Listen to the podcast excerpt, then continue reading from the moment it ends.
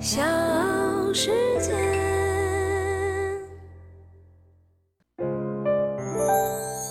大咖故事，故事舅舅，越说越有。好久不见的李宇春，最近呢突然自曝身患重病，强直性脊柱炎。选秀出道的李宇春，三十八岁，单身多年，不结婚不生子。他活出了自己的模样，做到了走自己的路，让别人说去吧。我是唐莹，欢迎各位收听和订阅《大咖故事》。今天的大咖是超女李宇春。强直性脊柱炎被称为不死的癌症，无法根治，复发性高，控制不好还会终生残疾。最严重的一例患者已经病成了折叠人，肌肉萎缩，脸几乎贴在了大腿上。起初呢，李宇春一直都不愿意相信自己得了所谓绝症这件事儿，但事实就是这样。没有办法躺住，所以你没有办法睡觉，这件事情就很麻烦了。因为我那么喜欢睡觉，然后就检查完之后就发现说，哎。是这个强直脊柱炎，我一般都会质疑医生的，然后就那换一家，换一家再查，还是这个。在发病重的时候，他以患者的角度写了一首歌，叫《五脏六腑》。自己在录唱的时候，他崩溃大哭。命运的无常毫无征兆的砸在他的身上。这一次，李宇春生病的消息爆出之后，有很多人心疼他。毕竟，他一直是娱乐圈的话题焦点，乍然成名，家喻户晓，但很快又成为众矢之的，被无数人拿来戏弄。回到十几年前，二零零五年夏天，第二届超女冠军被打扮中性的李宇春拿下了。这个冠军是场外观众用小灵通、用诺基亚一块钱一条信息堆出来的，整整三百五十多万票。有人破口大骂：“这选的都是啥？男不男女不女的？”还有人说：“女人是水做的，男人是泥做的，而李宇春是水泥做的。”非主流的爆炸头火了，从不穿裙子的李宇春带来了无限的争议，她颠覆了观众对审美的认知。而自出道开始，李宇春就多了一个牛到不行的绰号“春哥”。大街上、小巷里、课桌旁，时不时就会冒出一句“幸春哥得永生”。同年，他登上了美国《时代周刊》的封面，被 NBC、BBC 进行专题报道，被冠以“中国流行文化代表”。但是，这并没有给李宇春带来正面的影响，反而是加重了对李宇春的嘲讽之声。大咖故事。故事舅舅，越说越有。异类一直是李宇春身上的标签，不管你喜不喜欢他，都得承认。甚至呢，连他自己都这么认为。李宇春从小就叛逆，有一天，他突然剪了个极短的短发回家，被骂了，他也不吭声。头发长长了，他继续剪，再没有留长过，像个酷酷的假小子。高中文理分科，爸妈本想让他报他成绩更好的文科，他不商量，先斩后奏，直接报了理科。他说：“我不想按照大家的意愿活着。”很多年后，他的粉丝把这种反叛总结得很到位：做自己。但那个时候，世界还不流行做自己，大家都喜欢乖孩子。于是，李宇春的叛逆。像一个急吼吼放气的气球，胡乱的横冲直撞。好在，他给自己找到了一个出口——唱歌。成都市新都一中的一次校园歌手大赛，李宇春一举拿下了第一名，一度从沉默寡言的小透明成了校园风云人物。同学们的追捧给了他信心。从未学过音乐的他，报考了四川音乐学院。然而，进入到专业的环境，他仅有的信心很快被摧毁殆尽，觉得自己事事不如人。幸好他在老师的鼓励下，迎来了2005年的夏天。05年5月15号，超级女声在成都熊猫城的报名点设置海选报名。音乐学院的大三女生李宇春鼓起勇气，打算去试一试。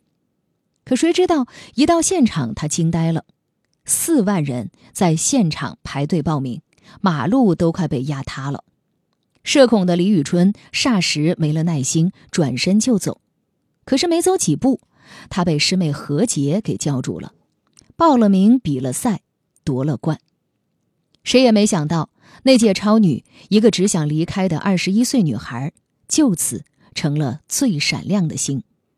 三百五十多万的观众把她送上了总冠军，人气之高，是第一个全民偶像。几个月之后，李宇春登上了美国杂志的封面，商业报价一度超过了王菲。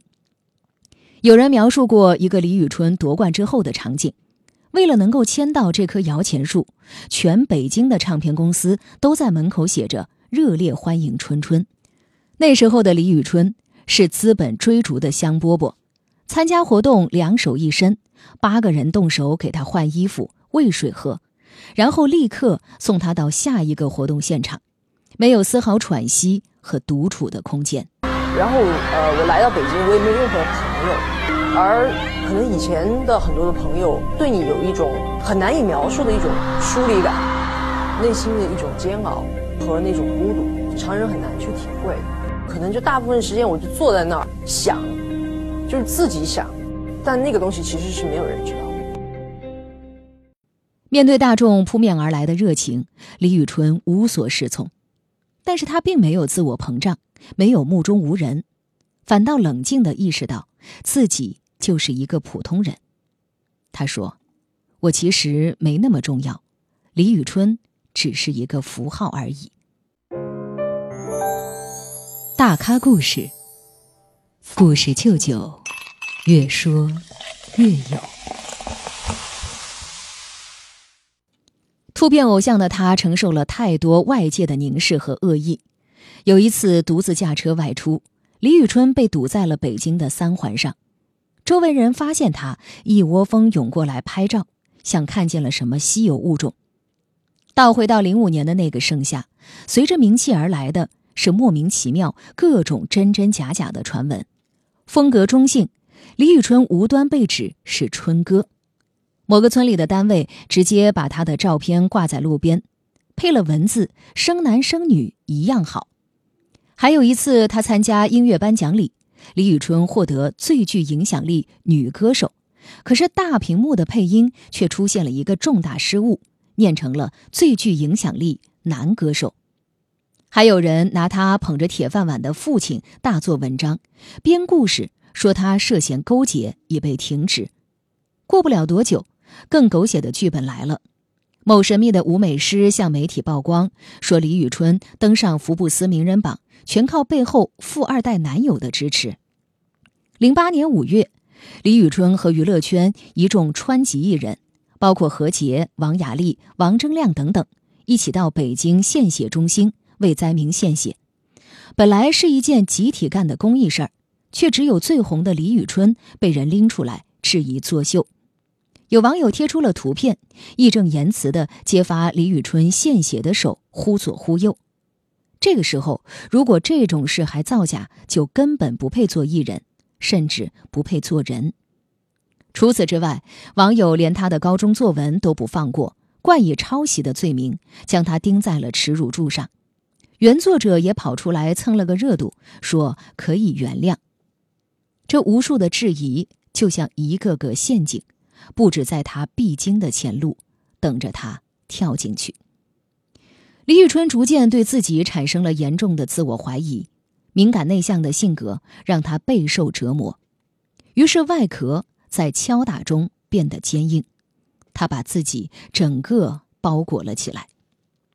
刚出道的那几年，母亲飞去看他，他愤怒地把他强制带到机场，命令他回去。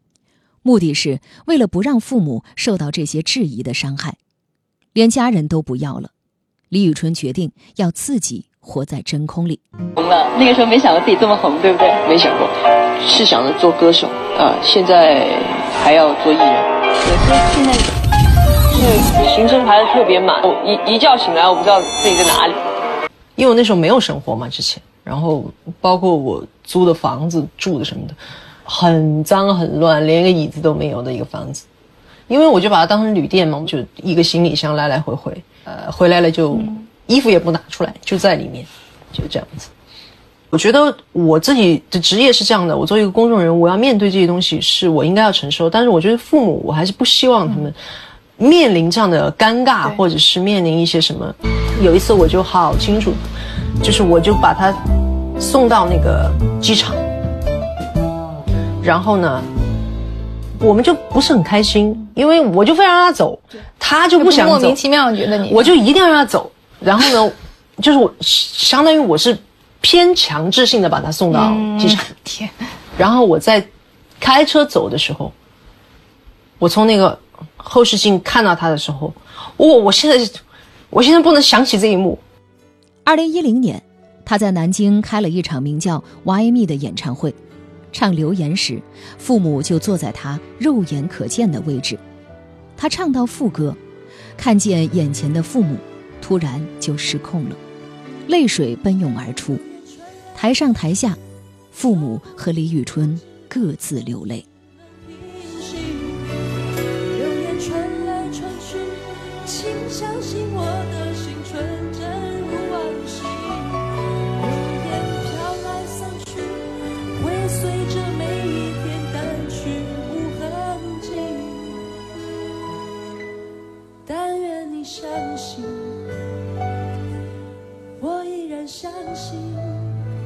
所以那次是我最失控的一次，在演唱会的现场。我是给自己写了封信，但是我觉得，我想象的应该还是比较比较正常的完成，就是我把自己想讲的话，要跟观众去分享。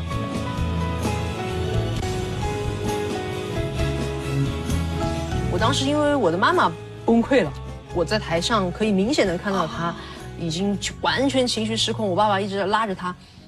所以那一下我就崩了。我依然爱你，流言传来传去，说不停，不知道何时能平息。流言传来传去，请相信我的心纯真如往昔。流言飘来散去。会随着每一天淡去无痕迹。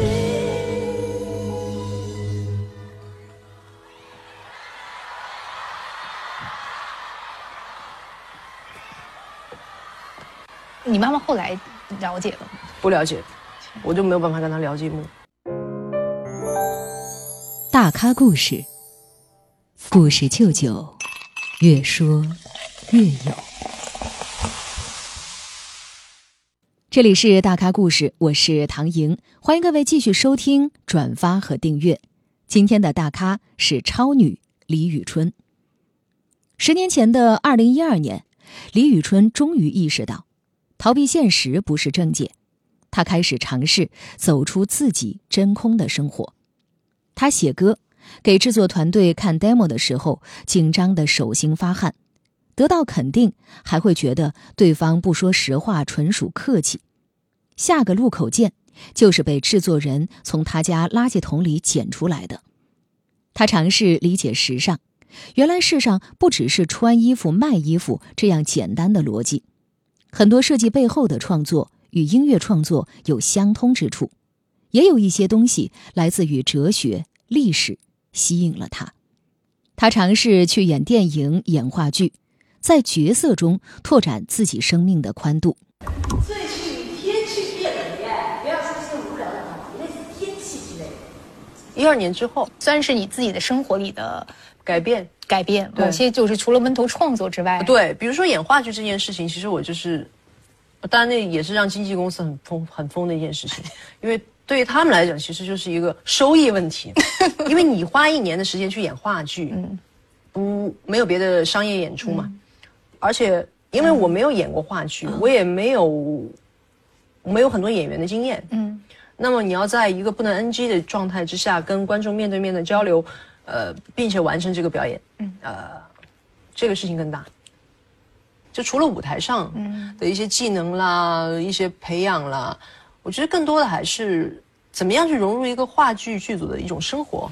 赖声川的《如梦之梦》，同剧组的演员帮他带了一碗麻辣烫，他突然就能享受这份人与人之间的连接。他去旅游，自己装房子，独自开着车去建材市场跟老板砍价。他还自己去买菜做菜，做的久了，厨艺精进了不少。每一年，李宇春似乎都不同了。我以前只是觉得说我做好我自己的事情就好，嗯。后来你发现，你是不可能在一个真空里去生活的，对你不可能就是一个孤独的岛屿，不跟任何人连接的，这是不可能的。有一次，我就是在机场碰到了一个年纪比较大的一个，应该是一个歌迷，嗯，我也很久没有没有见过他，然后我当时下意识的就去掐了他的胳膊，然后我觉得这种举动是我以前不会有的，那我为什么会有这样的一个动作呢？其实我就是觉得疫情之后大家能够再相见，本身就是一种很不容易的事情，所以其实那一下就是。一种你你好你还好吗？就是那样的一种呃很怪的很很奇怪的，就是比如说以前我不出门也是我主动的行为，对，而我现在想要去触碰，想要去表达，想要去拥抱，所以有人开始做线上演唱会了，要不要做呢？嗯，要不要改成线上呢？嗯，我就不要，因为就我总是觉得好像没有什么东西可以代替我们的见面，嗯。它是动态的，进化着的。当生命的体验增多，反哺回创作上的输出，继而又转变成了一种对世事的淡然和笃定，支持着他在舞台上持续散发着魅力。他开始穿裙子、留长发，依旧反叛，却更加有张力。二零二零年，他创作了《无价之姐》。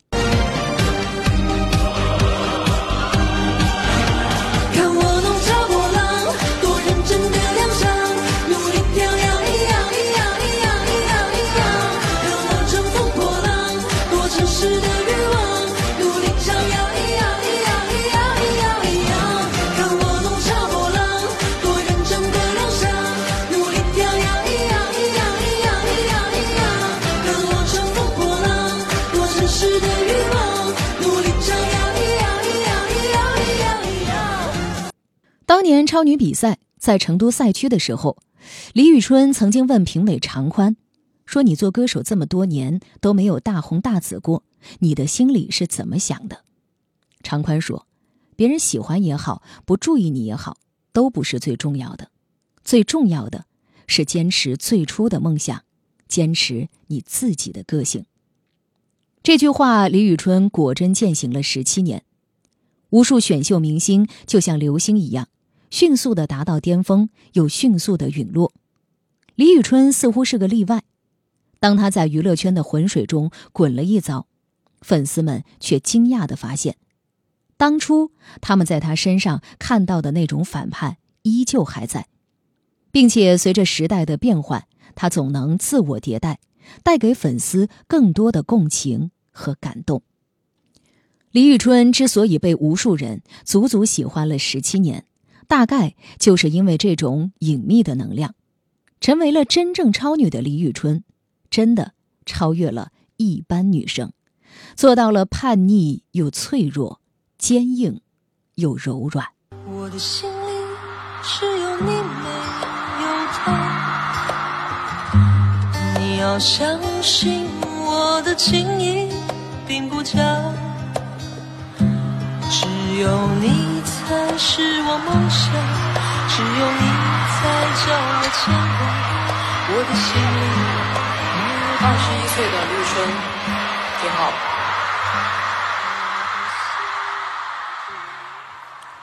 我是三十一岁的绿春，今天今天的我依然是身心健康的来看你。这些年经历了不少的事情，有好的，也有不太好的。